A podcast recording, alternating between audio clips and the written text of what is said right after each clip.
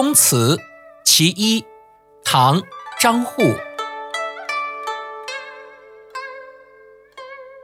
故国三千里，深宫二十年。一生何满子，双泪落君前。这首诗的意思是，故乡远在三千里之外，关闭在皇宫整整二十年。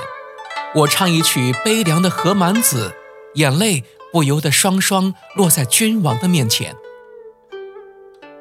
作者在这首诗的前两句里，把一个工人远离故乡、幽闭深宫的整个遭遇浓缩在短短十个字中，后两句转入写怨情，以一声悲歌双泪齐落的事实，直截了当地写出了诗中人埋藏极深、蓄积已久的怨情。